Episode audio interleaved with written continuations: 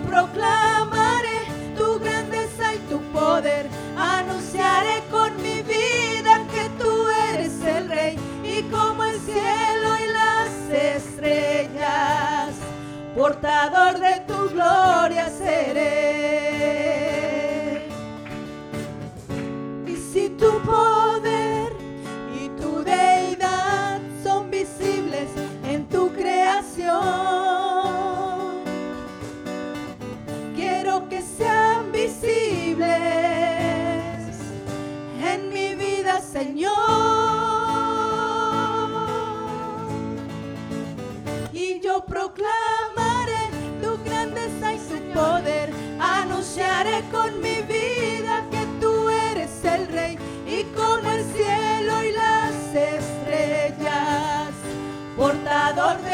gloria seré.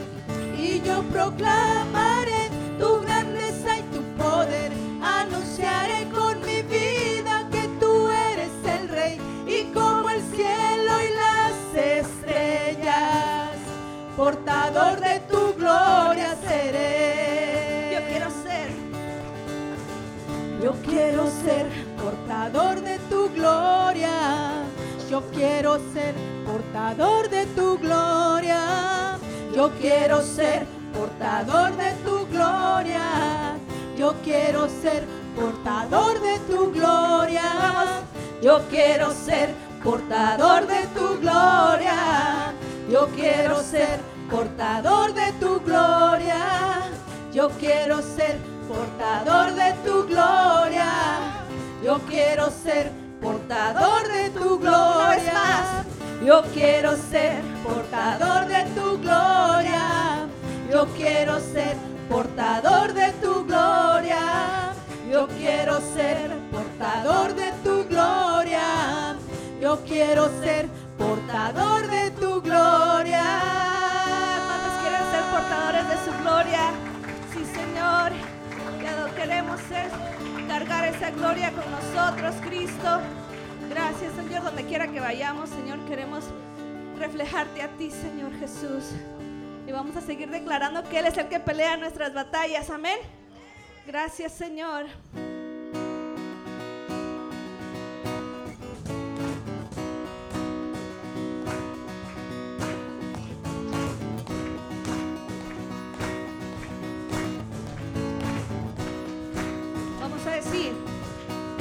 Lucha por nosotros, a nuestro lado está.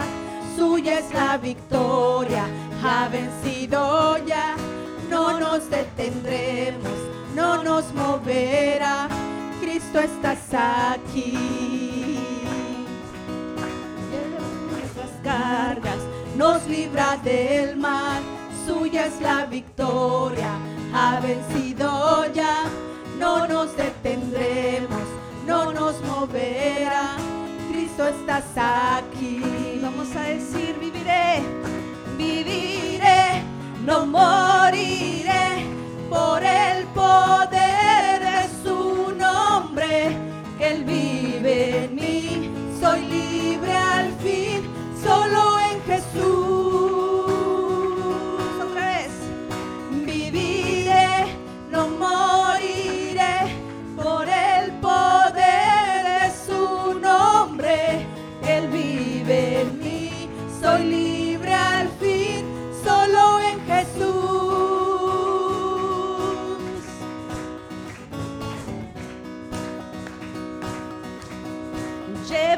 nuestras cargas, nos libra del mal. Suya es la victoria, ha vencido ya. No nos detendremos, no nos moverá. Cristo estás aquí. Vamos a declarar, viviré. Viviré, no moriré por el poder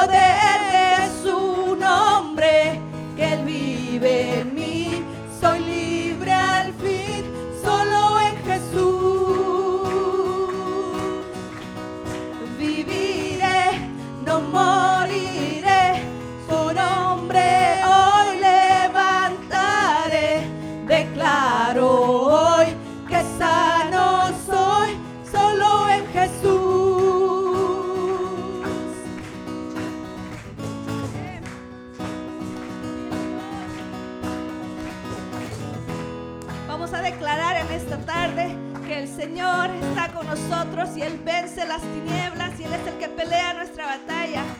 Gracias Señor. Declaramos en esta tarde tu poder sobre nuestras vidas, Jesús. Dios es por nosotros, vence las tinieblas, su reino establece, no será movido y en su nombre Cristo yo lo gritaré. Vamos, decláralo. gritaré. Dios es por nosotros, vence las tinieblas, su reino establece, no será movido. Y en su nombre Cristo cae el enemigo. Y yo lo gritaré, gritaré, viviré, no moriré. Por el poder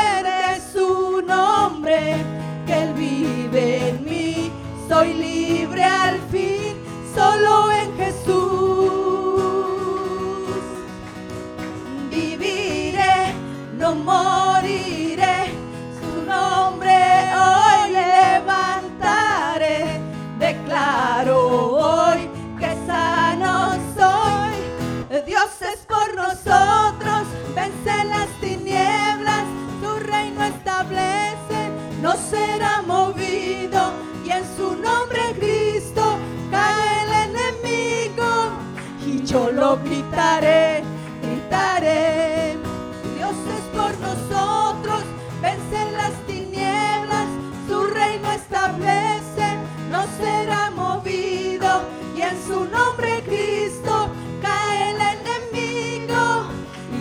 y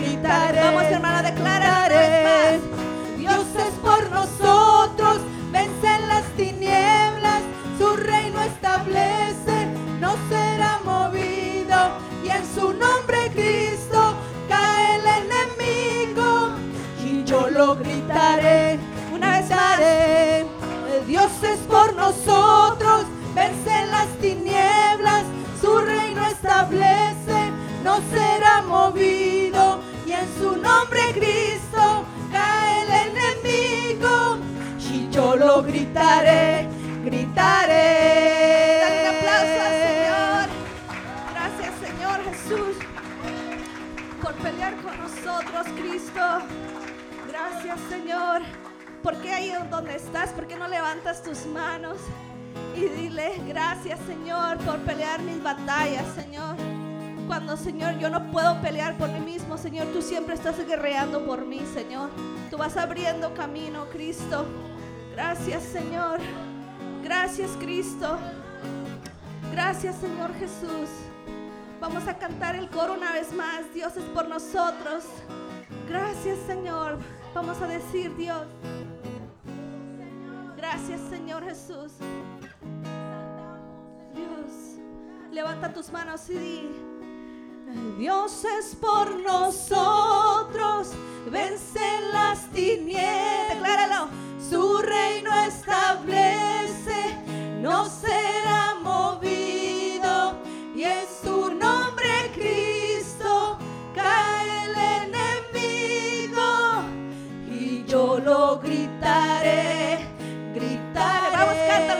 tu fuerza. Dios Dios es por nosotros, vence las tinieblas, su reino establece, no será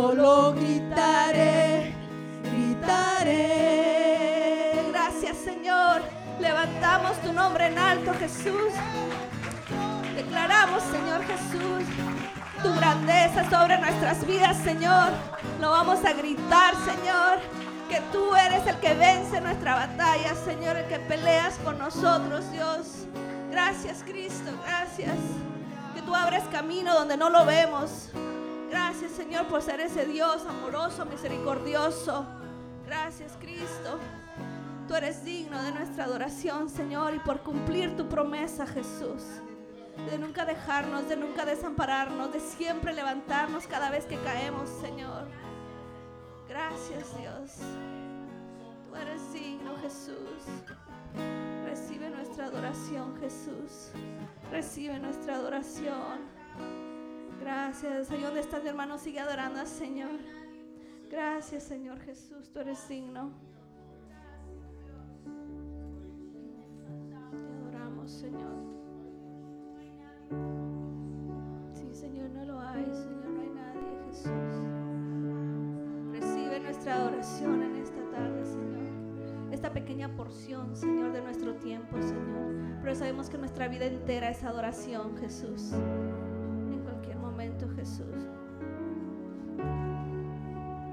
Gracias, Jesús.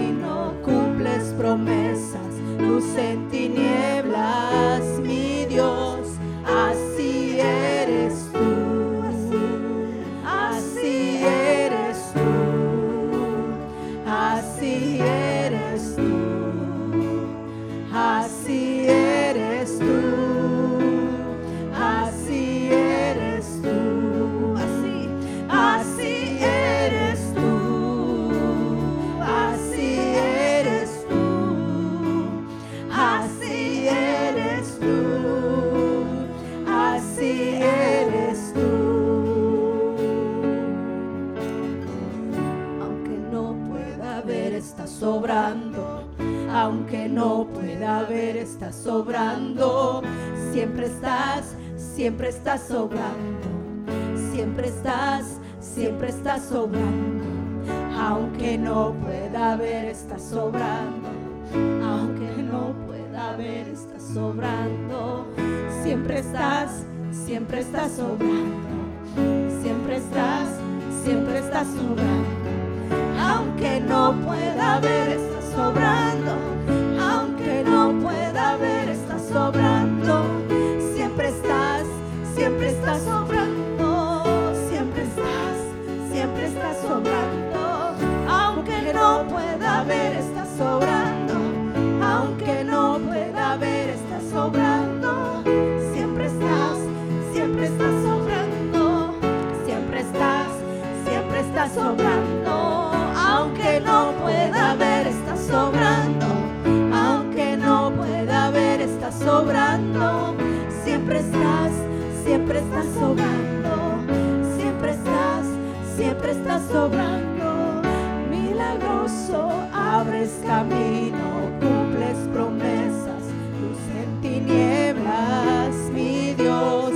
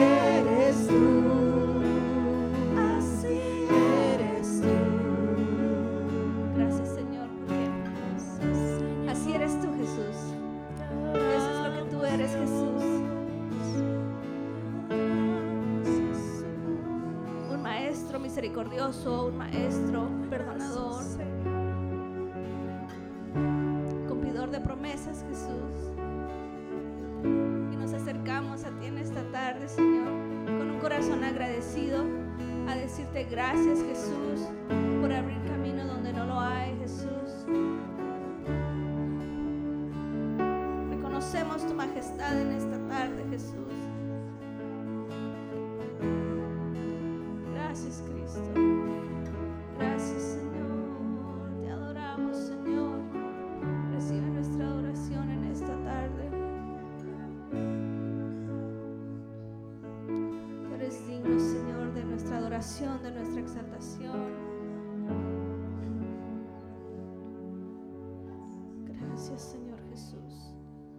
por tu presencia, Jesús.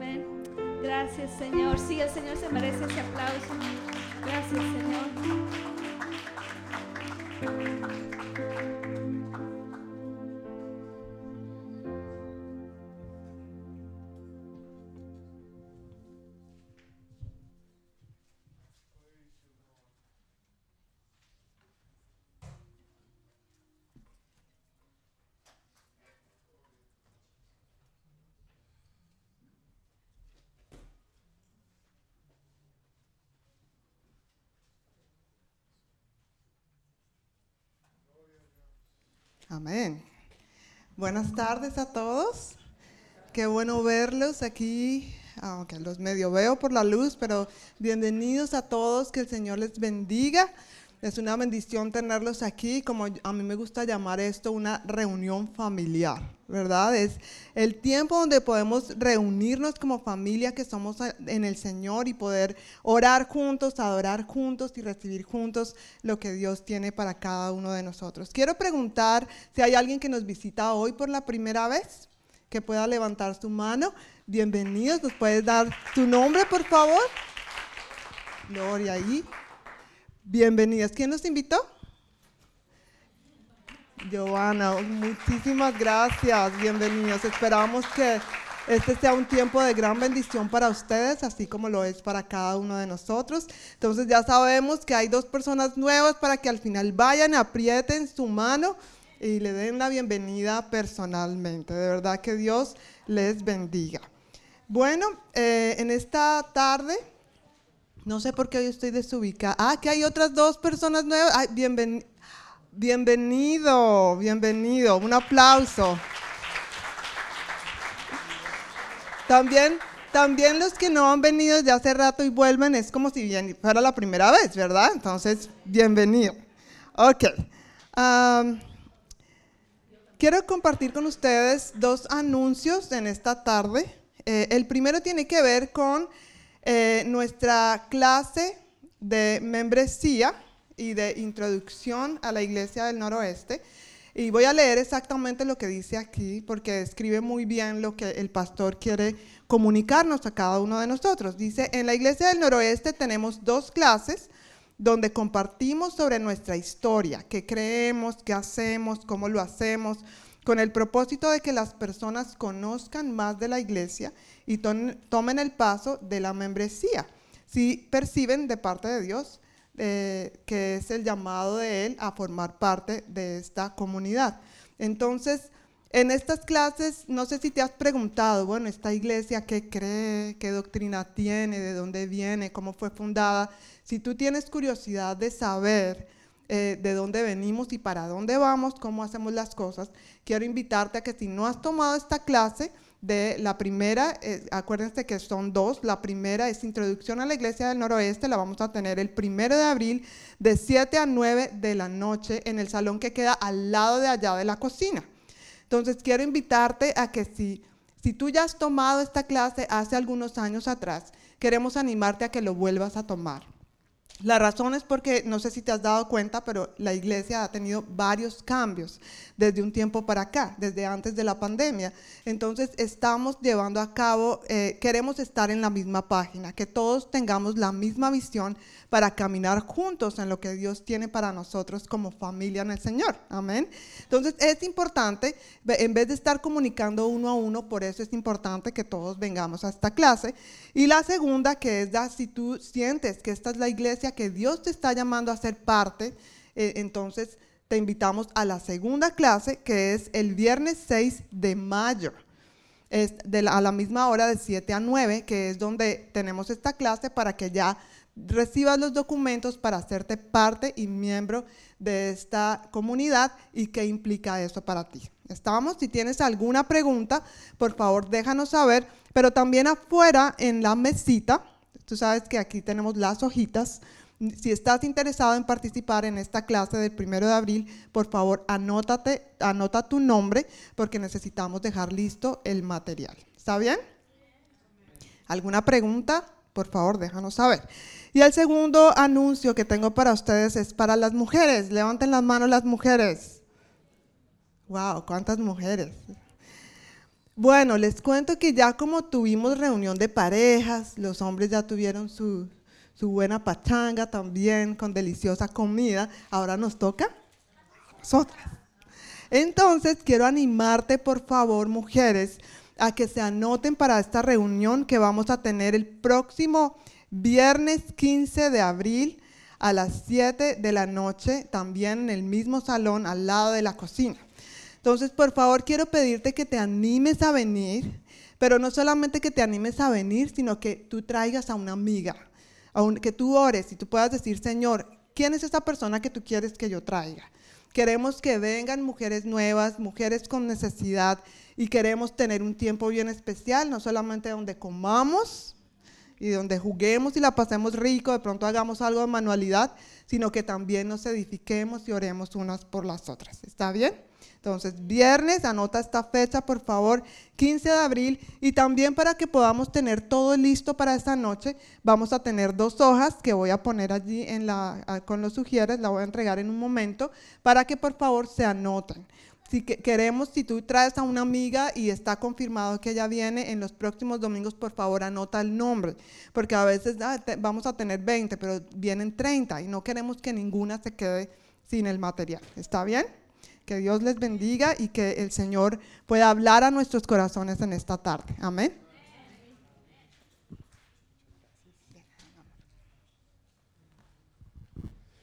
Wow, voy a contratar a esta anunciadora. Muy bonita la muchacha. Eh, es mi esposa para los que no saben, por si acaso, por si acaso. Dios les bendiga familia, buenas tardes. Mi nombre es John Martínez, soy el pastor de esta congregación, la congregación hispana de la Iglesia del Noroeste y Qué bueno que estemos aquí familia para alabar al Señor, para darle gracias. Dios es tan bueno, ¿verdad? Dios es tan bueno y podemos de verdad con toda gratitud expresarle y reconocer lo que Él es y lo que Él hace también. Aún a veces en medio de las dificultades, de los problemas, de los altos y bajos de la vida, aún así hay razones para agradecer a Dios. Él siempre ha sido fiel, Él nunca nos va a fallar lo mínimo que nosotros podemos hacer es mantener dándole nuestra gratitud. Amén. Y qué bueno cuando lo hacemos juntos, en familia también. Antes de empezar con la prédica, los chiquitines entre 3 y 11 años pueden pasar a su clase de escuela dominical. Van con tía Juanita y otras tías también. Entonces los chiquitines entre 3 y 11 años pueden ir a su clase para aprender allá juntos la palabra de Dios a su nivel, con juegos, tener actividades, manualidades y merienda también. Nosotros ayunamos. No, allá afuera hay café también.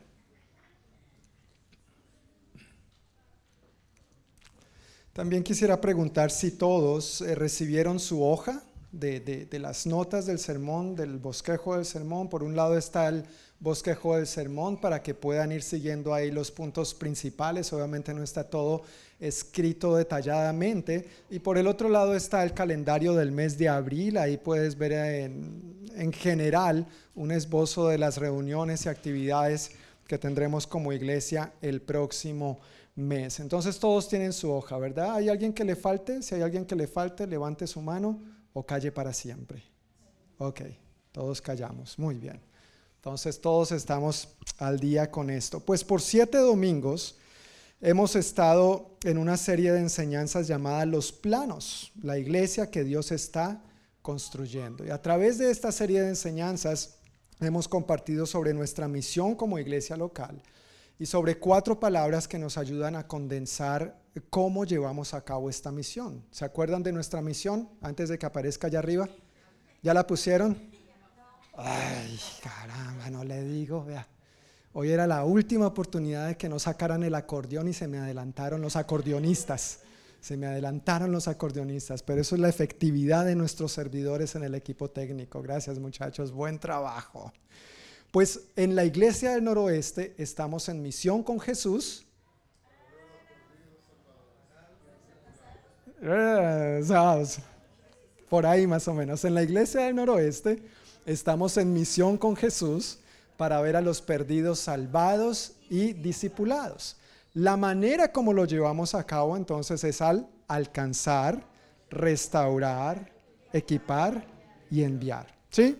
Démosle una repasada más. En la iglesia del noroeste estamos en misión con Jesús para ver a los perdidos salvados y discipulados. Y lo hacemos al alcanzar, eh, restaurar, equipar y enviar. Muy bien, felicidades. Dense un aplauso, por favor. Wow. Ya saben, si alguien le pregunta, pero ¿y por qué me invita a su iglesia? ¿Qué tiene de especial su iglesia? Pues porque en mi iglesia, si es tu iglesia, ¿no? En mi iglesia hacemos esto y aquello, lo hacemos así y lo hacemos así. Entonces es bueno que estemos empapados y enterados. Después de estos siete domingos y siendo hoy el octavo, Es el último día en el que vamos a concluir, vamos a ver esta serie de enseñanzas. Y antes de compartir con ustedes esta última enseñanza en esta serie, quisiera que una vez más pongamos este tiempo en manos de Dios, orando. Amén. Padre, muchas gracias una vez más por este día. Celebramos tu bondad y como veníamos cantando, tú eres digno de alabar. Reconocemos tu gran fidelidad. Reconocemos que por tu amor estamos hoy aquí y ahora, Señor. Gracias por lo que tú has hablado a nuestras vidas de diferentes maneras. Y ahora, Padre, nos disponemos, habiéndote alabado, nos disponemos en espíritu, alma y cuerpo para recibir tu palabra. Yo te pido que todo agotamiento físico, todo pensamiento distractor sea llevado cautivo a la obediencia en Cristo Jesús y que tú nos ayudes a estar enfocados en lo que tú quieres hablarnos hoy por medio de tu palabra y revelarnos por medio de tu espíritu. Habla a tu iglesia, Señor. En el nombre de Jesús. Amén. Amén. Pues para dar un poquito de contexto a cómo quisiera concluir hoy la eh, enseñanza, esta serie de enseñanzas, tiene que ver con lo que hemos estado viviendo por dos años, cuando este virus COVID-19 fue declarado como pandemia mundial por la Organización Mundial de la Salud. Los gobiernos empezaron a tomar medidas, ¿verdad?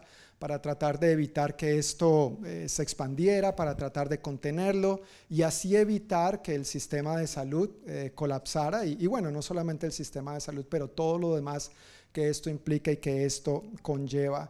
Una de esas medidas que los gobiernos empezaron a tomar tuvo que ver con cerrar los establecimientos no esenciales. ¿Recuerdan eso? Sí, sí, ¿no es cierto? Si ibas al bar ya no podías ir al bar. Espero que no sea tu. Eso era para ver si alguien decía amén. No, mentira. Pero establecimientos no esenciales fueron cerrados. Seguramente tuviste que trabajar desde casa. Muchos todavía siguen trabajando desde casa. Y esta palabra esencial llegó a convertirse tal vez en un gran dilema, ¿no? Pensamos que todos entendíamos lo que era esencial, pero cuando se dio esa orden, empezamos a darnos cuenta que lo que para unos era esencial, para otros, no. ¿No es cierto? Y, tal vez nosotros mismos hasta nos preguntamos, no, pero esto es esencial, esto es básico. Muchas cosas que habíamos dado por sentado o asumíamos que eran seguras, que eran estables, empezaron a ser cuestionadas. Una de esas cosas que empezó a ser cuestionadas fue la iglesia. ¿Sí o no? La iglesia empezó a ser cuestionada lo que es y su propósito. Y esos cuestionamientos vinieron tanto por personas externas y ajenas a la iglesia, como por personas internas y que hasta entonces se asumía que eran parte de la iglesia. No estoy hablando solamente de nosotros como congregación hispana o de nuestra iglesia local, la iglesia del noroeste, pero hablo de la iglesia cristiana en general. Muchas iglesias han sufrido a causa de esta situación y de estas diferencias respecto a estas situaciones. Algunos opinaban que la iglesia debía enfrentarse al gobierno y al inicio de lo que podría ser una tiranía, por ejemplo. Pero por el otro lado, otros decían, no, tenemos que someternos a nuestras autoridades civiles, como dice la Biblia. Dice eso la Biblia. Pero también la Biblia dice que hay momentos en los que uno tiene que obedecer primero a Dios. Entonces, ¿cuál es la línea divisoria? ¿De qué lado estamos? Otros decían que las iglesias debían mostrar amor y aceptación, lo cual también, por supuesto, es bíblico. Pero no es bíblico cuando la iglesia nos amoldamos a lo que este mundo define por amor y aceptación. Son dos cosas muy diferentes. Son dos cosas muy diferentes. Para entender lo que Dios define por amor y aceptación tenemos que acudir a su palabra, pero este mundo define por amor y aceptación cosas muy diferentes. Muchas iglesias para entonces, hace dos años, ya venían fuera de lugar, si puedes entenderme ese término como en el partido de fútbol, fútbol soccer. ¿A cuántos nos gusta el soccer? ¿Poco? Bueno. ¿Cuántos juegan? Bueno, ahí ya no voy a pedir que levanten la mano. Pero hay esa jugada, ¿no es cierto? Donde un jugador está demasiado adelantado, está fuera de lugar y es fuera de las reglas. En ese sentido, habían iglesias que tal vez ya venían fuera del lugar, estaban fuera de las reglas de lo que Dios mismo nos dice en su palabra. Y simplemente lo que la pandemia hizo fue exponer todas esas situaciones a la superficie. Habían situaciones que venían en las iglesias eh, bajo tierra, por decirlo así, eh, debajo que no se podían ver, estaban ahí ocultitas, bien guardaditas, pero entonces Dios permitió esta situación, fuimos remecidos. ¿Sí? ¿Sí, sí sentiste que fuiste remecido? Yo también, amén. Hemos sido sacudidos, ¿no es cierto? Hemos pasado como por un colador, como por un cernidor.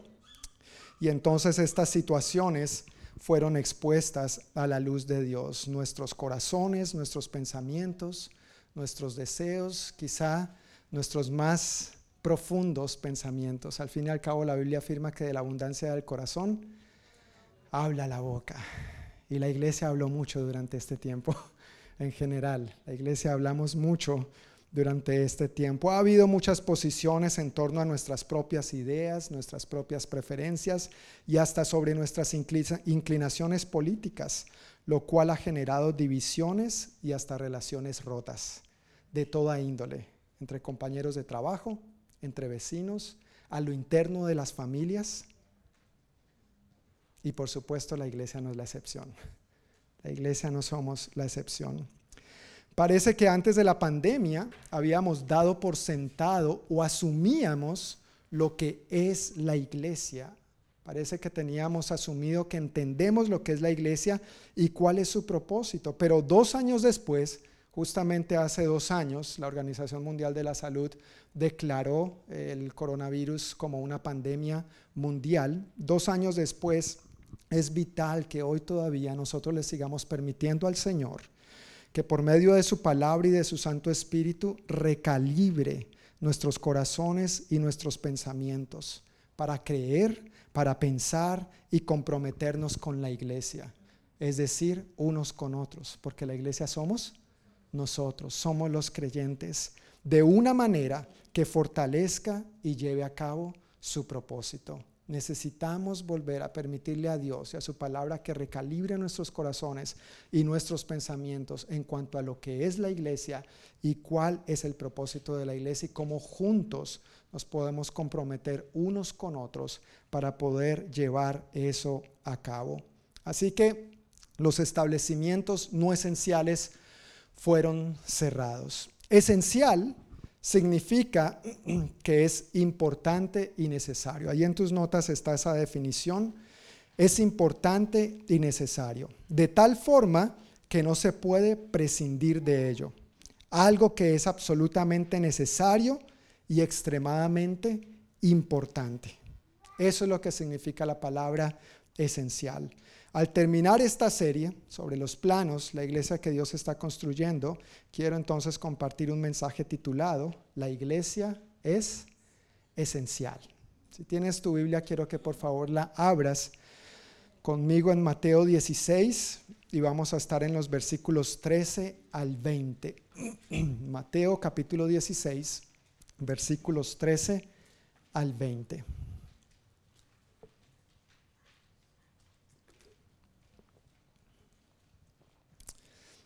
¿Ya estamos ahí? Ok. Está ahí entre Génesis y Apocalipsis, recuerda, por ahí. Mateo es el primer libro del Nuevo Testamento, el primer evangelio. Algunos que son más tecnológicos y tienen su Biblia en el celular, pues es más sencillo encontrarlo. Yo todavía soy de la vieja guardia y uso mi Biblia física. Me gusta mi Biblia física. Bueno, Mateo 16, perdón. Mateo 16, 13 al 20 dice así. Cuando Jesús llegó a la región de Cesarea de Filipo, les preguntó a sus discípulos, ¿quién dice la gente que es el Hijo del Hombre? Bueno, contestaron, algunos dicen Juan el Bautista, otros dicen Elías y otros dicen Jeremías o algún otro profeta. Entonces les preguntó, ¿qué les preguntó? ¿Y ustedes quién dicen que soy? Simón Pedro contestó, tú eres el Mesías, el Hijo del Dios viviente. Jesús respondió, bendito eres, Simón, hijo de Juan, porque mi Padre que está en el cielo te lo ha revelado. No lo aprendiste de ningún ser humano. Ahora te digo que tú eres Pedro, que significa roca, y sobre esta roca edificaré mi iglesia, y el poder de la muerte no la conquistará. Y te daré las llaves del reino del cielo. Todo lo que prohíbas en la tierra será prohibido en el cielo, y todo lo que permitas en la tierra será permitido en el cielo. Luego advirtió severamente a los discípulos que no le contaran a nadie que él era el Mesías. Bonito pasaje, tremendo pasaje. La iglesia es esencial. Amén. La iglesia sí es esencial. Dando un poquitito de contexto solamente, porque hay mucho aquí al respecto, pero solamente dando un poquitito de contexto, se menciona que llegaron a la región de Cesarea de, de Filipo. Esta era una región gentil al norte del lago o el mar de Galilea y era una región completamente pagana. Originalmente esa región era llamada o había sido nombrada Paneas, Paneas. Y ese nombre era en honor al dios griego Pan. Sí, Pan. No pan dulce mexicano, Pan pan como el que tú y yo comemos. Ese era el nombre griego de un dios pagano al cual habían consagrado esa región. Y allí, donde Jesús se encuentra en ese momento, empieza a hablar con sus discípulos, a tener esta conversación. Anteriormente algunos fariseos y saduceos se habían acercado a él para ponerlo a prueba y exigir una señal. Danos una señal que nos muestre que tú realmente eres quien dice ser. Jesús acababa, de, dos capítulos atrás, atrás, acababa de alimentar a cinco mil. Y en el capítulo anterior acababa de alimentar a cuatro mil. Y esto le estaban pidiendo, danos una señal que podamos creer. Entonces, bajo este contexto, Jesús se dirige con, sus discípulos al otro lado del lago y allí les dejó completamente claro que Él era el Cristo les recuerda los milagros que acababan de acontecer y pone en evidencia que los fariseos y los saduceos no es que querían una señal, simplemente ellos voluntariamente estaban haciéndose los ciegos y no habían visto los milagros que estaban frente a sus propios ojos. Pero Jesús recuerda esto a sus discípulos, les deja claro que Él es el Cristo y al mismo tiempo les dio a sus discípulos una mayor revelación o una mayor comprensión espiritual de quiénes eran ellos, no individualmente, sino colectivamente. ¿Qué somos colectivamente los discípulos? La iglesia. La iglesia. Eso es lo que somos como comunidad de fe. Entonces, en primer lugar, y ahí están los puntos en las notas que tienes, ¿qué es la iglesia? La palabra eclesía, que es de donde viene la palabra en nuestro idioma iglesia, se usa más de 85 veces en el Nuevo Testamento y la encontramos por primera vez aquí en Mateo capítulo 16. En el idioma original, en griego, esa palabra eclesía se usaba no como la usamos nosotros hoy en día. Esta palabra se usaba para referirse a una asamblea de ciudadanos distinguidos, específicamente llamada o convocada y separada que determinaba las leyes, debatían las políticas públicas y gobernaban sobre asuntos judiciales. Un buen ejemplo de esto en la antigüedad eran los griegos, en Atenas. Eso era una asamblea. Ellos se reunían, si has visto las ruinas de, Atenas, ahí donde esta gente se reunía para llevar a cabo esto, eso era la eclesía.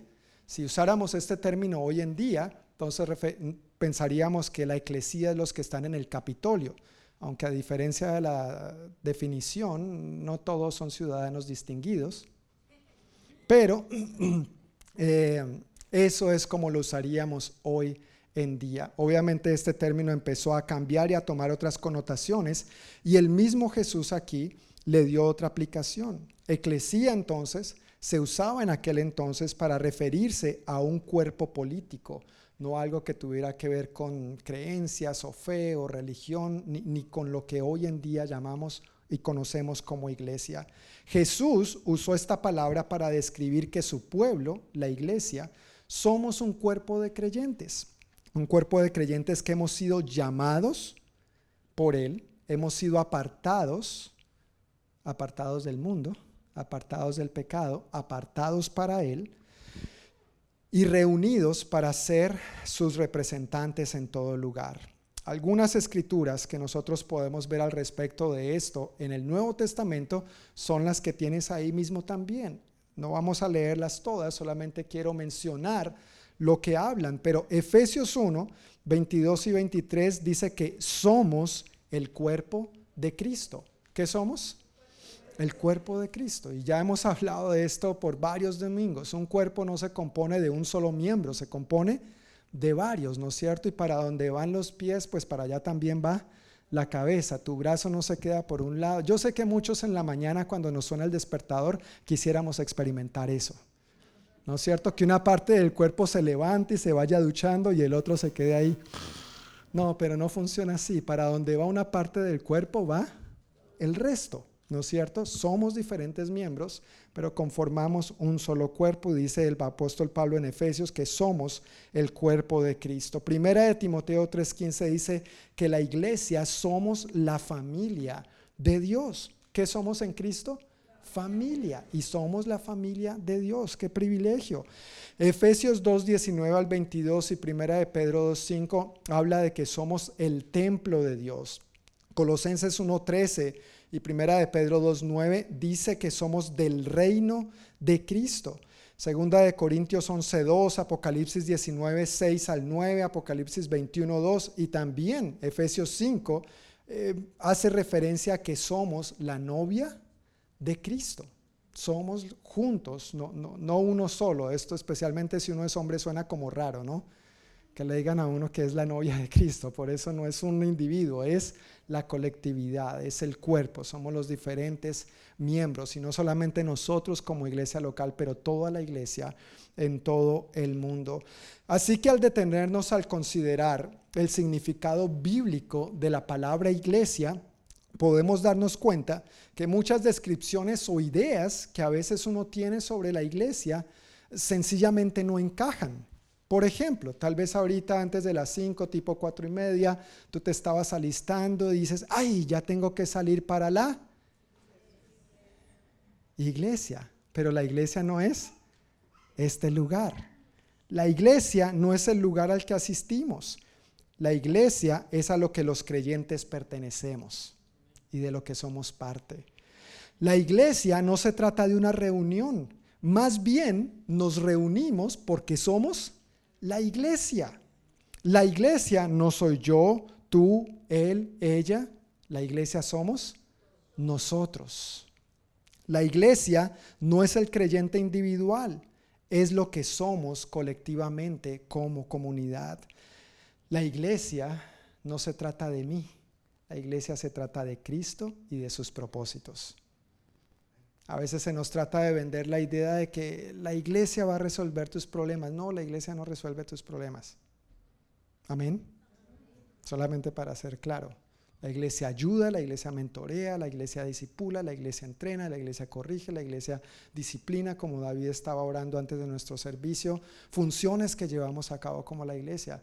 Pero realmente cuando nosotros entregamos nuestra vida a Cristo, entonces Cristo se encarga de nuestros problemas.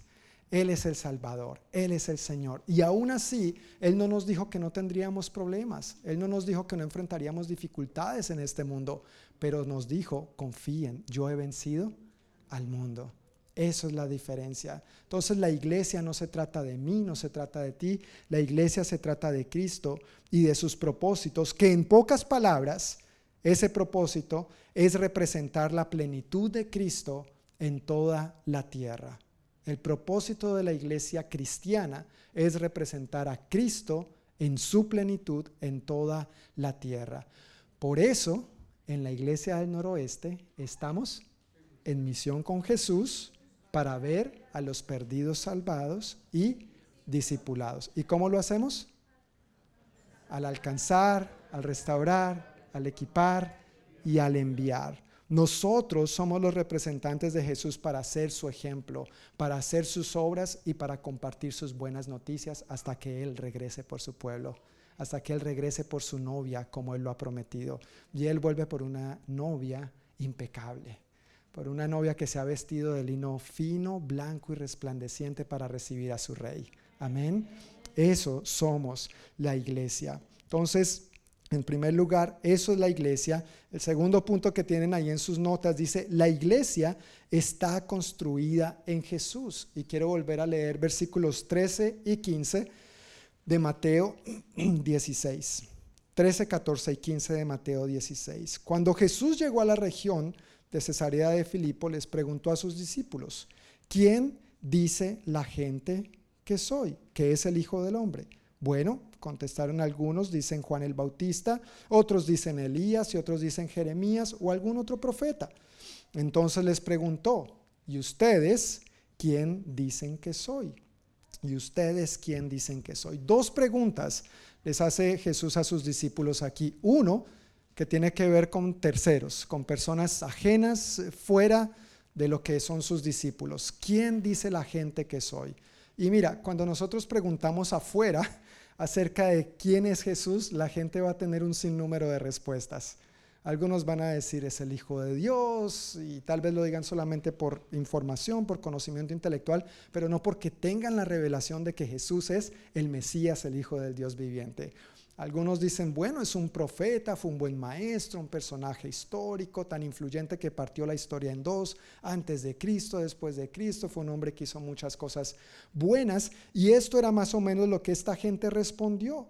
Ellos no respondieron que era el Mesías, ellos respondieron otras buenas respuestas, pero no era la respuesta apropiada, no era la respuesta correcta.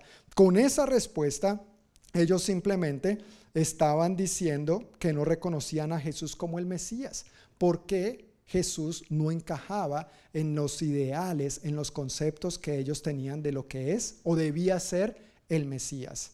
Si recordamos un poco la historia judía de aquel entonces, el Mesías prometido que ellos estaban esperando tenía que ver con uno poderoso, político, militar, influyente, buen mozo, acuerpado, de seis pies o más, rubio, ojos azules, como nos lo pinta Hollywood, pero no era así. Cuando leemos el libro del profeta Isaías dice que no había belleza alguna en él, no era atractivo. Era el hijo del carpintero de Nazaret. ¿Qué podría salir bueno de Nazaret? Dicen los evangelios. Ah, conocemos a su familia. ¿Qué, ¿Qué Mesías va a ser este? Así que sus ideales de lo que era el Mesías no encajaba con Jesús. Por eso simplemente era alguien más, un buen hombre, un profeta. Pero entonces viene la segunda pregunta. Ok, muchachos, eso es lo que opina la gente. Pero ustedes, ¿quién dicen que soy? Y es la pregunta para la iglesia, para el creyente, para el discípulo hoy en día todavía. Tú y yo, ¿quién decimos que es Jesús? Decimos simplemente que fue un buen hombre, el Hijo de Dios, porque así nos criaron, así nos educaron, así hemos crecido, o de verdad porque tenemos una convicción, una revelación de quién es Jesús, no solamente para el mundo, pero para tu vida y para la mía. Y eso hace una gran diferencia. Ustedes ¿quién dicen que soy? Y a esta pregunta Pedro respondió inmediatamente y sin duda alguna, ¿qué respondió? Tú eres el Mesías, el Hijo del Dios viviente. Si eso fuera un quiz, Pedrito hubiera sacado 11 de 10. Bien, Pedrito, bien, esa es la respuesta. Y Jesús inmediatamente responde elogiándolo, diciéndole, Pedro, esto no te lo ha revelado carne ni sangre. Esto no te lo ha dado a conocer ningún ser humano. Esto no te ha venido por conocimiento natural, sino que el Padre mismo te lo ha revelado. Y esa es la, esa es la verdad para nosotros hoy en día. Lo fue para Pedro, lo fue para los discípulos en ese momento, pero tampoco tú y yo no podríamos llegar a esta revelación si no fuera porque el Padre no nos lo diera. Ahora, nosotros no es que seamos los privilegiados, los únicos, los favoritos de Dios. No, esa revelación Dios la da abiertamente al ser humano, pero el ser humano tiene que decidir, voy a responder a esa revelación, voy a arrepentirme de mis pecados, voy a entregar mi vida a Cristo o simplemente lo voy a dejar para más tarde porque ahora tengo mucho que vivir, porque ahora tengo mucho que gozar, tengo toda una vida por delante, cuando en realidad nuestra vida no está asegurada. Y si está asegurada, el único seguro se llama Cristo Jesús. Porque con Él estamos seguros aquí y en la venidera. Pero sin Él estamos fritos aquí y en la venidera. Estamos mal aquí y en la que ha de venir. Cristo es nuestro seguro, Cristo es nuestro Salvador, Cristo es el Señor. Así que Pedro da esta respuesta y viene la porción que ha sido causa de grandes debates a lo largo de los siglos. ¿Saben cuál es esa porción? La primera parte del versículo 18, en Mateo 6. Ahora te digo que tú eres Pedro, que significa roca, y sobre esta roca edificaré mi iglesia.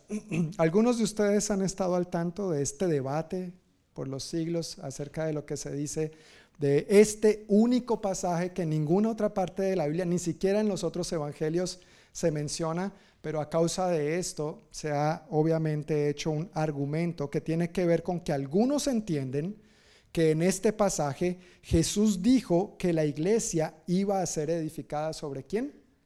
Sobre Pedro. Pero no es así. E, eso no es lo que dice el pasaje. Eso no es lo que dice el pasaje. Es un asunto de interpretación y es un asunto de gramática. Simplemente es un asunto de, gramática. Si tú y yo le preguntamos a un profesor de español, va a indicarte a qué se refiere esta roca aunque no sea un creyente, gramaticalmente puede identificar, a, puede identificar a qué se refiere con esta roca cuando Jesús dice esto. Quiero explicar algunas diferencias de lo que Jesús dijo aquí. Primero, Jesús no dijo, tú eres Pedro y sobre ti edificaré mi iglesia, ¿verdad? ¿Dice eso tu Biblia? No, la mía tampoco, eso no dice la Biblia. Jesús no le dijo a Pedro, y tú eres Pedro y sobre ti edificaré mi iglesia. No, eso no es lo que dice la Biblia. Jesús le dijo, y yo te digo, y tú eres Pedro, y sobre esta roca edificaré mi iglesia. Pedro, como bien lo leímos ahí mismo, significa roca. La palabra original en griego es Petros. ¿Cuál es la palabra original en griego? Muy bien, ya saben una palabra en griego. ¿Y a qué van a la iglesia? No, ahí al pastor a veces le da por enseñar griego. Más difícil, Petros. Imagínense, Petros. Pedro, o, la palabra que Jesús usó para referirse a Pedro como roca fue Petros. Petros. Y la palabra que Jesús usó para referirse a sobre esta roca es Petra, otra palabra en griego. ¿Cuál es? Ah, sí, ya tiene dos palabras en griego. Muy bien. Petros y Petra. Ahora, Petra Petra es una montaña rocosa. Petra es algo enorme. Petra es una peña, algo inmenso. Eso es Petra. Eh, algunos me imagino habrán viajado por la Interestatal 90 hacia Buenachi, hacia Chelán, ¿sí? Más de una vez, muchas veces. Yo quisiera ir más, especialmente en el verano, ¿verdad? Pero sí, han ido por la Interestatal 90 y cuando uno va por la Interestatal 90, uno ve Petra, ve montañas rocosas, ¿sí se han dado cuenta? Bonitas, majestuosas, imponentes, ¿no es cierto? Eso es Petra. Petros es un fragmento de Petra en el idioma original. Entonces Jesús está diciendo, tú eres Petros, un pedacito, un fragmento, tú eres Petros, y sobre esta Petra edificaré mi iglesia. Son dos cosas muy diferentes. Entonces, ¿cuál es la Petra a la que Jesús se refería? La Petra a la que Jesús se estaba refiriendo es a la declaración que Pedro acababa de hacer. Muy bien, Pedro, has respondido bien. Sobre esa Petra, sobre esa roca, eso grande, eso inmenso que tú acabas de confesar. ¿Qué confesó? Tú eres el Mesías, el Hijo del Dios viviente. Jesús es la petra sobre la cual la iglesia es construida. Jesús es la petra sobre la cual la iglesia descansa. Tú y yo somos Petros. Pedro fue un Petro. Al unirnos y al descansar en Jesús, venimos a ser parte de algo mucho más grande que tú y que yo. Somos mucho más grande de algo que esta pequeña congregación que está aquí reunida. Somos parte del gran Petra de Dios, de lo que Él es y de lo que Él está construyendo. Amén. Esa es la diferencia en este pasaje. Así que esta roca no se refiere a Pedro. Esta, sobre esta Petra, no sobre este Petros, Sobre esta Petra edificaré mi iglesia. A lo largo del Nuevo Testamento nos damos cuenta que el apóstol Pablo y el mismo apóstol Pedro dejan bien claro que Jesús es el fundamento, la Petra, que Jesús es la Petra, la piedra principal y la cabeza de la iglesia. Varios pasajes están ahí en sus notas. Primera de Corintios 3, 10 al 11. Primera de Corintios 10, 4. Efesios 5, 23. Hechos 4, 11 al 12. Y Primera de Pedro 2, 5 al 6. Yo quiero leer el de Hechos y el de Primera de Pedro porque son las palabras textuales del apóstol Pedro, el que está aquí involucrado en el pasaje de, de Mateo 16. Entonces, las de Efesios y las de Corintios, si puedes leerlo en casa, son las palabras del apóstol Pablo, pero como estamos viendo a Pedro en este pasaje, quiero que leamos Hechos 4, 11 y 12 y Primera de Pedro 2, 5 y 6. Hechos 4, 11 al 12 dice, está hablando Pedro en este pasaje y dice, pues es Jesús a quien se refieren las escrituras cuando dicen, la piedra que ustedes, los constructores, rechazaron, ahora se ha convertido en la piedra principal. En ningún otro hay salvación. ¿En quién? En ningún otro. En ningún otro hay salvación. Dios no ha dado ningún otro nombre bajo el cielo mediante el cual podamos ser salvos. Y luego el apóstol Pedro nuevamente en su primera carta, capítulo 2, versículos 5 y 6, dice así, y ustedes son las piedras vivas, los, los petros, no petras y ustedes son las piedras vivas con las cuales Dios edifica su templo espiritual. Además, son sacerdotes santos. Por la mediación de Jesucristo, ustedes ofrecen sacrificios espirituales que agradan a Dios. Como dicen las escrituras, pongo en Jerusalén una piedra principal. ¿Quién es esa piedra principal? Jesús, Petra, elegida para gran honra, y todo el que confíe en él jamás será avergonzado. Amén. ¿Estamos de acuerdo? Mira, hasta ese momento, Pedro, Pedrito, era cualquier cosa buena que nos podamos imaginar, menos una roca.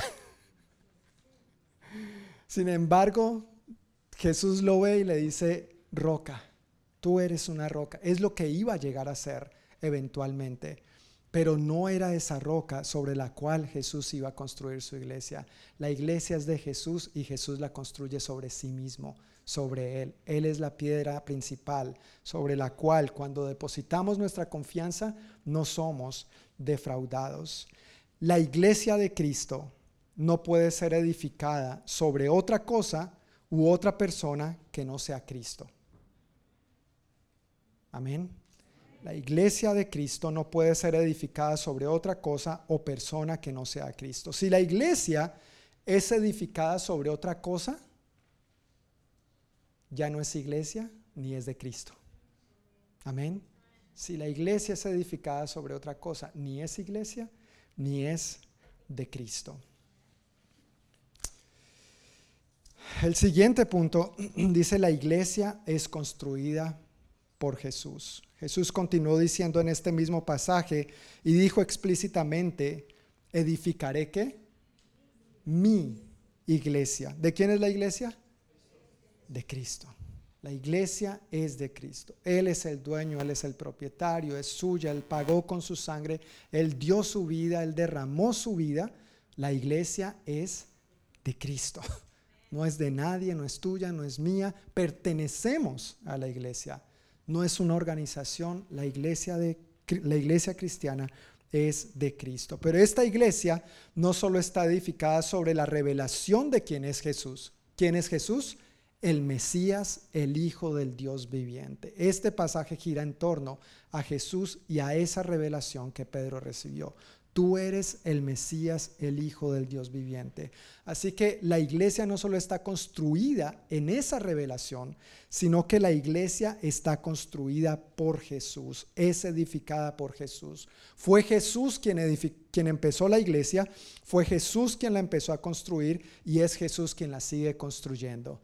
Y es Jesús quien la sigue construyendo, ¿sabes cómo? A través de ti y de mí, a través de los Petros de estos días. Amén. Tú y yo somos esta herramienta de Dios para Él seguir edificando su iglesia y extendiendo su reino en esta tierra. Jesús se dio a sí mismo para alcanzarnos, para equiparnos, para restaurarnos y para enviarnos a alcanzar a un mundo perdido y ganarlo para Él. Tenemos la palabra de Dios, tenemos su Espíritu Santo, tenemos sus promesas, tenemos los dones que Él nos ha prometido. Hemos recibido el testimonio fiel de creyentes y discípulos que nos precedieron.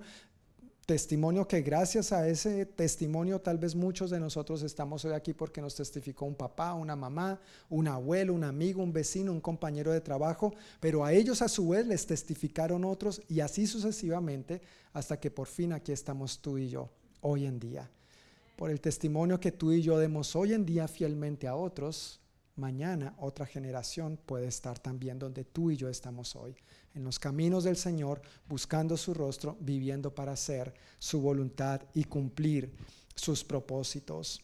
La imagen en este pasaje es que toda persona que tiene la revelación de Jesús, que Él es el Mesías, el Hijo del Dios viviente, y lo confiesa como tal, se convierte en una piedra un Petros en la iglesia que Dios está construyendo. Y en la medida que estas piedras permanezcan unidas, en la medida que tú y yo estemos unidos en Cristo Jesús, entonces somos sólidos y somos fuertes. La construcción aquí en los Estados Unidos es un poco diferente, o no un poco, muy diferente a como es en nuestros países. En Colombia, por ejemplo, donde yo soy originalmente, usamos mucho para construir ladrillo. ¿Conocen el ladrillo? Este chiquito anaranjadito, ¿no es cierto? Y se pega con cemento y todo eso. En la República Dominicana, donde viví por 14 años, se usa el block, ese block de, concreto más grande, viene diferente, de dos diferentes tamaños y pulgadas dependiendo del, del propósito, pero igual se necesita cemento en el medio para mantenerlos unidos. En aquel entonces esto era una imagen que la gente podía entender más porque las casas eran construidas con rocas, con piedras. Entonces, claro, podían ver eso, claro, entendemos que Dios está construyendo algo que es un edificio que se llama la iglesia y cada uno de nosotros somos estas rocas. A mí me ayuda mucho pensar en nosotros como ladrillos o blocks. Tú y yo somos un ladrillito. Pero ¿cuántos sabemos que un ladrillo solo no hace una casa? ¿Verdad? ¿Sí saben? Ay, voy a construir una casa. Ya puse mi ladrillo, tengo mi casa, ¿sí? No, no, y no solamente es un ladrillo, es mucho trabajo. Y, y, dinero, y esfuerzo, y diligencia, y ahorrar, y tal vez sacrificar unas cosas en pro de otras. Bueno, Jesús lo sacrificó todo para edificarnos a nosotros. Jesús lo sacrificó todo para construir una iglesia linda, bonita, sin mancha, pura, impecable. Por esta iglesia Él viene. Pero tú y yo necesitamos estar unidos. Lo que nos une a nosotros, de acuerdo a Efesios, se me escapa el versículo puntual ahora mismo, pero de acuerdo a Efesios lo que nos mantiene unidos es el vínculo que tenemos por medio del Espíritu Santo. El Espíritu Santo es lo que nos permite tener esta comunión en Cristo Jesús. Eso es lo que nos permite estar ahí uno al lado del otro, uno debajo del otro, uno encima del otro, siendo construidos, siendo edificados hasta que la iglesia alcance la plenitud de Cristo. Así es como necesitamos vernos. Tú y yo, solitos, como un ladrillito, un block por ahí a solas. Sí, somos un discípulo, somos un creyente, pero nos necesitamos los unos a los otros. Necesitamos retomar ese pensamiento de comunidad, necesitamos volver a valorar ese pensamiento de colectividad más en un mundo tan individualista, tan primero yo, segundo yo, tercero yo y lo que quede, pa' yo. No hay cuarto aquí. Leímos de esto un poco el domingo pasado en Hechos 2, 42 al 47. En la medida que estas piedras estemos unidas, somos sólidos y fuertes. Quiero volver a leer Primera de Pedro 2, pero ahora partiendo desde el versículo 4. Hace un momentito leímos desde el versículo 5. Ahora quiero leer desde el versículo 4. Gracias, Efesios 4:3. Manteniéndonos unidos por el vínculo del Espíritu, ¿verdad? Mediante el vínculo de la paz en el Espíritu. Gracias. Efesios 4:3. Primera de Pedro, capítulo 2. Ahora vamos a ver desde el versículo 4. ¿Ya estamos ahí? Ok, dice, ahora ustedes se acercan a Cristo, quien es la piedra viva principal del templo de Dios, Petra. La gente lo rechazó, pero Dios lo eligió para darle gran honra.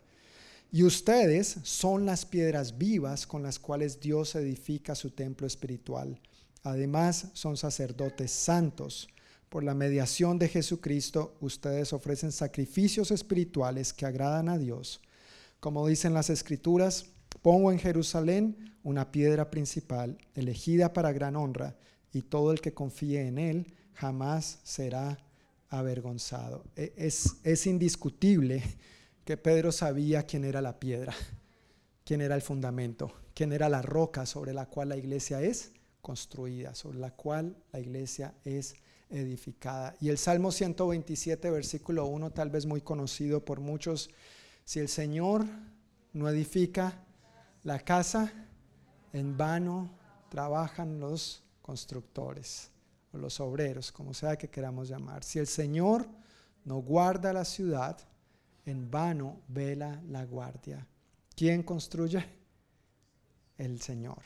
No solamente es que la iglesia reposa sobre el Petra, que es Jesús, sino que la iglesia es construida por Jesús. La iglesia es construida por Jesús. Un pastor, amigo mío eh, y americano, solamente para aclarar, porque a veces este tipo de comentarios podría crear...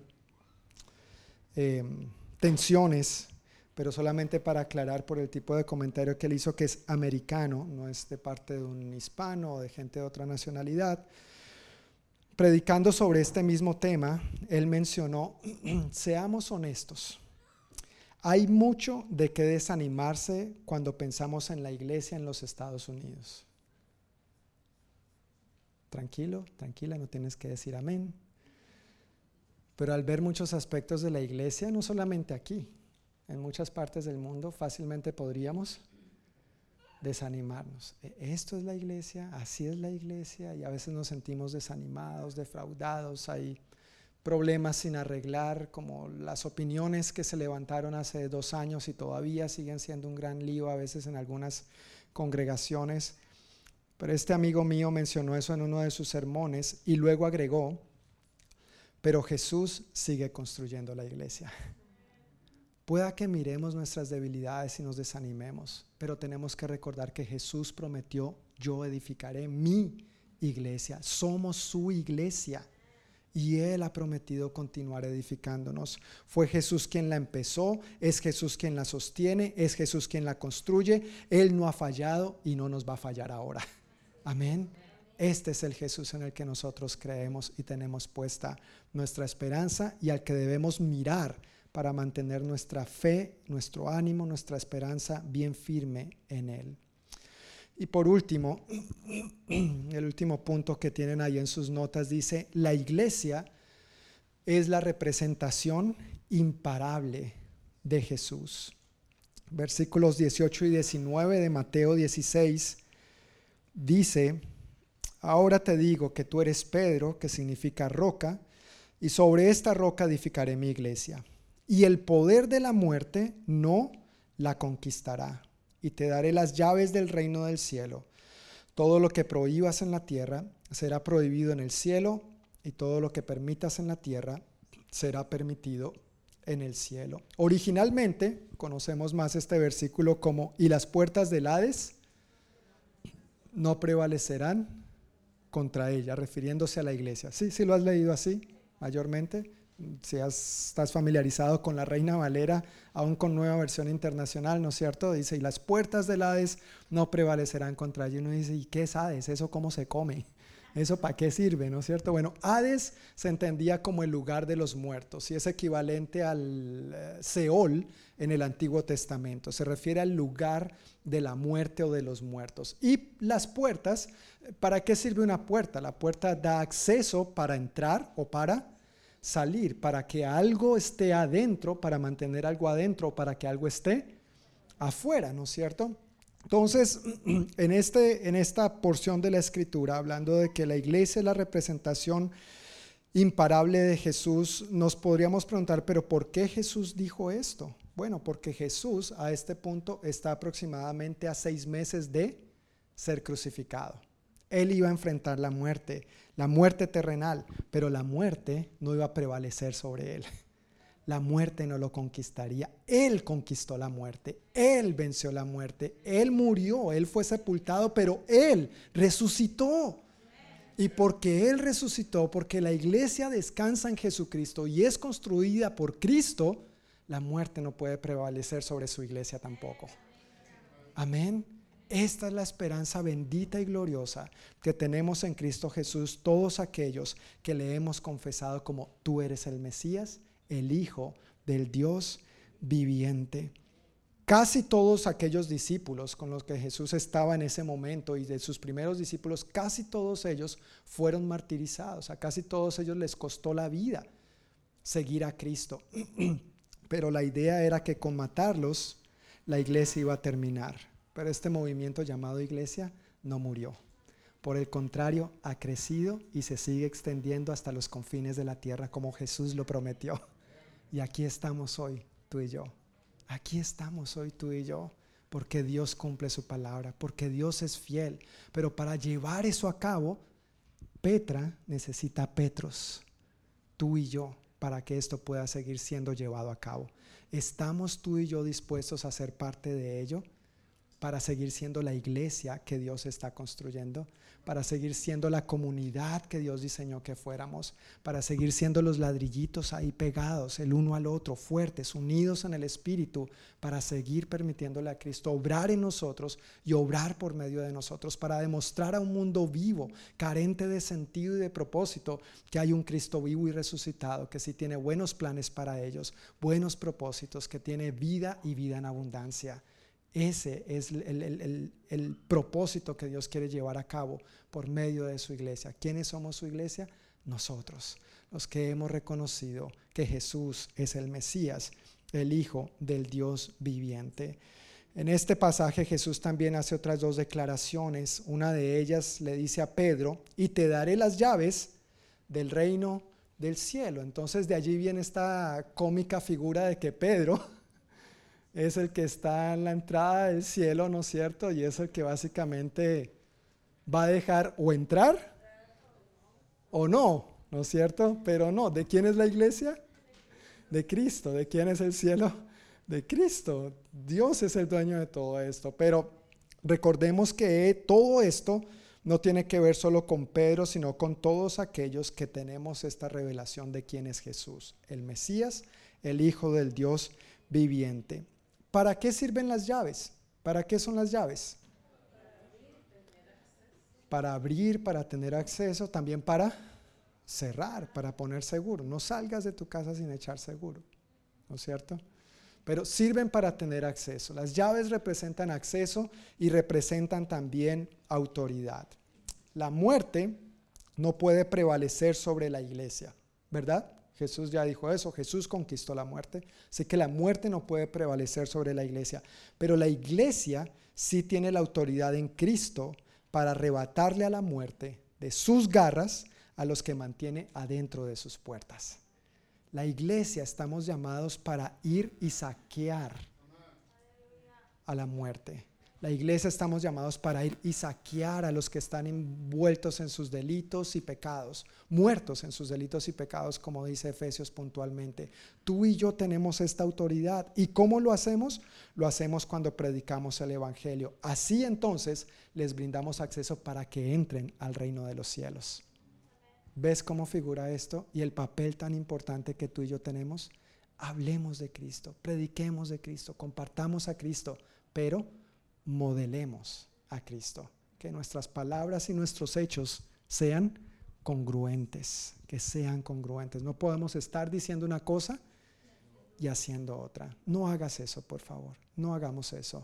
Eso trae deshonra a nuestro Señor, eso trae deshonra a la iglesia, eso pone por el piso el testimonio de lo que es Cristo y de lo que Él ha hecho y ha pagado por su iglesia. Vivamos como lo que somos, redimidos, santos, hijos del Rey, príncipes y princesas. Comportémonos a la altura. Amén. Comportémonos a la altura. Por último, en esta porción, lo otro que Jesús dice y también como más lo conocemos, todo lo que ates en la tierra quedará atado en el cielo, y todo lo que desates en la tierra quedará desatado en el cielo. Muchos han entendido que esto tiene que ver con atar y desatar demonios y con Satanás y todo esto, pero no es así, no, no tiene que ver con esta autoridad en el ámbito espiritual de lo demoníaco. Estos son términos que en esos tiempos usaban los rabinos para enseñar a sus discípulos y corregir en sus congregaciones, en sus sinagogas, lo que tenía que ver con lo que se llama la disciplina eclesiástica.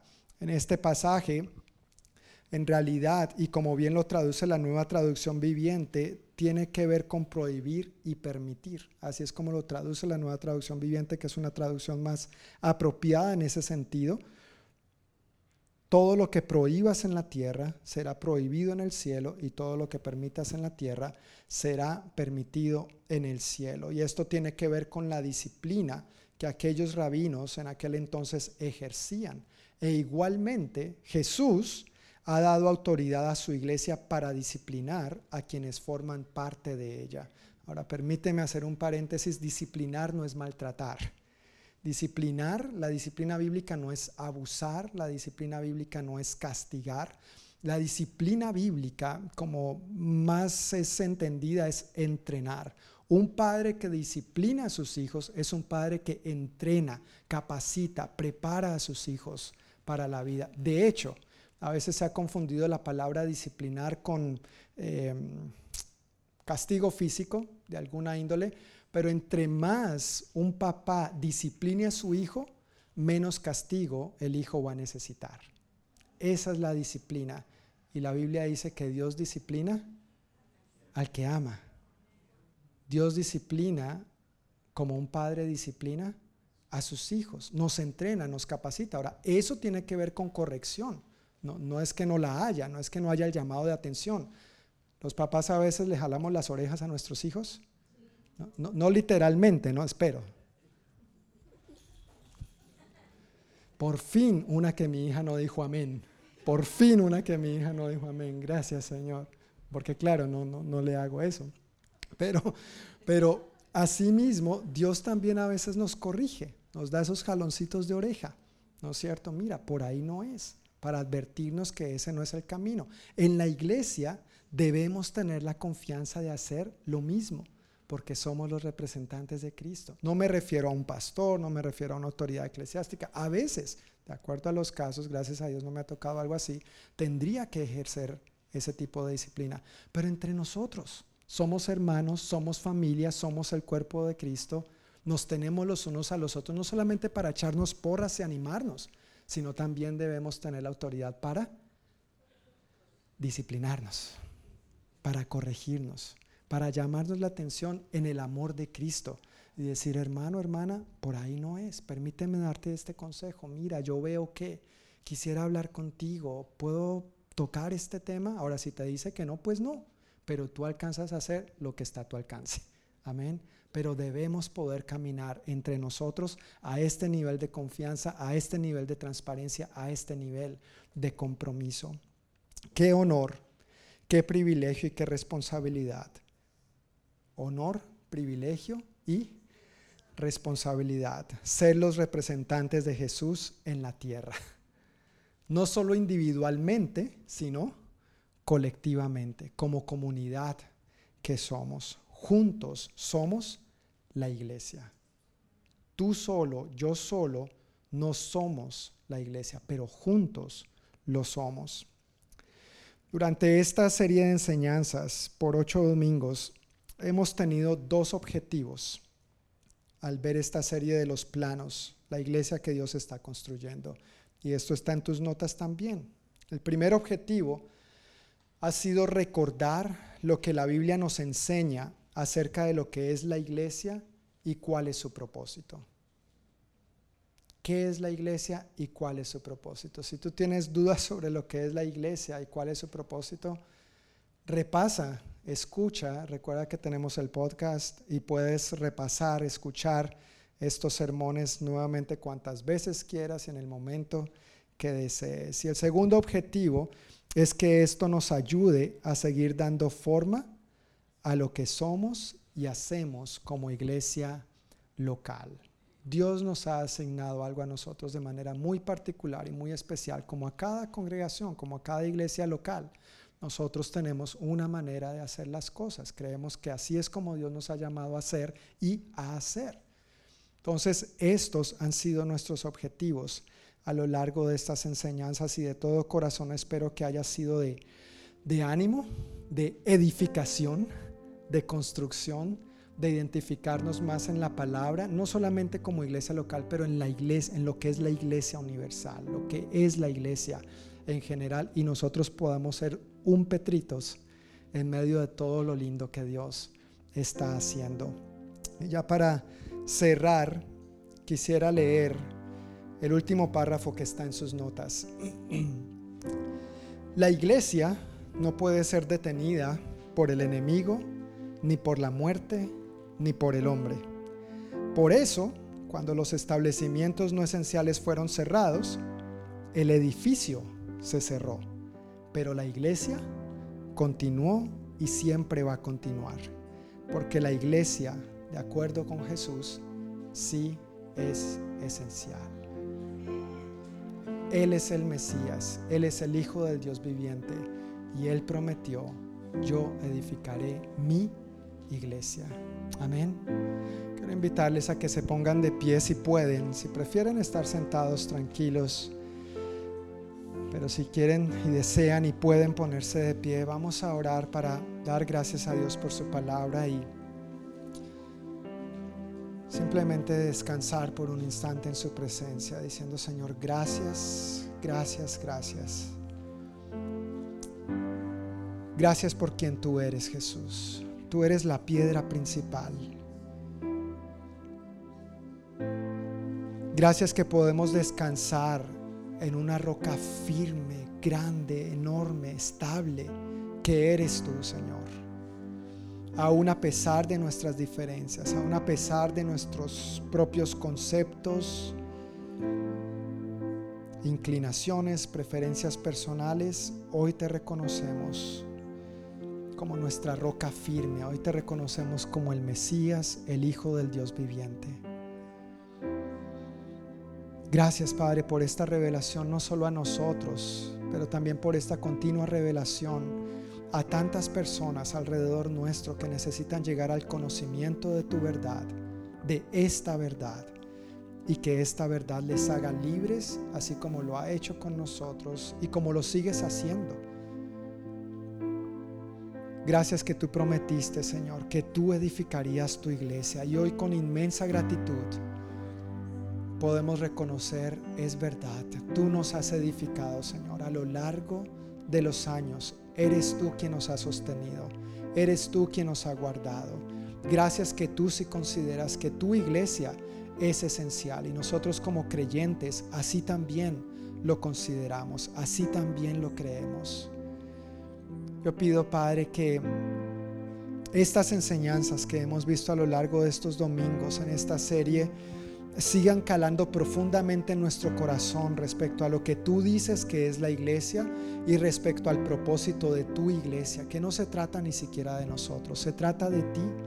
Gracias por sí, el amor, el cuidado, el respaldo, el acompañamiento que recibimos y que nos damos los unos a los otros, pero que en medio de todo eso, Señor, persigamos principalmente que tú recibas toda la gloria, que persigamos con todo nuestro corazón hacer tu voluntad, que persigamos con todo nuestro corazón, Señor, ser parte de eso grande y maravilloso que tú estás edificando en nosotros y por medio de nosotros. Es un honor, es un privilegio, Señor, el que seamos parte de tu reino, el que seamos parte de tu iglesia. Bendecimos a tu iglesia, esta nuestra iglesia local, pero bendecimos a la iglesia en general, la iglesia universal. Ayúdanos a todos a caminar como lo que somos, hermanos y hermanas en la fe, hijos de un mismo Padre, con un mismo llamado, con un mismo propósito, llamados a ser puestos aparte de este mundo, separados de este mundo y del pecado, para llevar a cabo tus propósitos y manifestar las virtudes de aquel que nos llamó de las tinieblas a su luz admirable. Señor, bendigo a tu iglesia, bendigo a cada uno de mis hermanos aquí presentes, bendecimos a los que hoy no pudieron estar con nosotros, por la razón que sea, Señor. Permítenos seguir estrechando, Señor, nuestra relación contigo en primer lugar y nuestra relación de los unos con los otros, construyendo una comunidad de fe cada vez más y más saludable, entendiendo tu llamado y entendiendo tus propósitos, no solo de manera individual, pero de manera colectiva en un mundo que vive tan individualistamente, Señor. Ayúdanos a hacer la diferencia. Ayúdanos a hacer la diferencia. Gracias Padre por lo que tú nos has hablado y enseñado hoy. Síguenos afirmando en tu verdad, síguenos revelando más de ella. Y pido Padre que esta semana tengamos una semana donde experimentemos tu bendición, que tú nos diriges Señor en todos los aspectos de nuestra vida. Por favor bendice nuestros trabajos, nuestros estudios, nuestras diversas responsabilidades. Bendice nuestros hogares, nuestras familias. Bendícenos con buena salud. Guárdanos de todo mal y peligro, Señor. Sigue supliendo fielmente como siempre lo has hecho para todas nuestras necesidades, conforme a tus riquezas en gloria en Cristo Jesús. Guárdanos de todo mal y peligro, Señor, y permítenos seguir siendo instrumentos que manifiesten tu poder y tu gloria y que llevemos la fragancia de tu olor donde quiera que vayamos, que sigamos siendo esa iglesia valiente que entiende, cree y recibe la autoridad que tiene en Cristo Jesús para arrebatar del Hades a los que están muertos en sus delitos y pecados, Señor. Te damos toda la gloria y toda la honra, Señor Jesús. Y el pueblo de Dios dice, amén y amén. Familia, que el Señor les bendiga. Que tengan una buena y bendecida noche y semana también. Y con el favor de Dios nos vemos el próximo domingo a la misma hora por el mismo canal. Bye bye.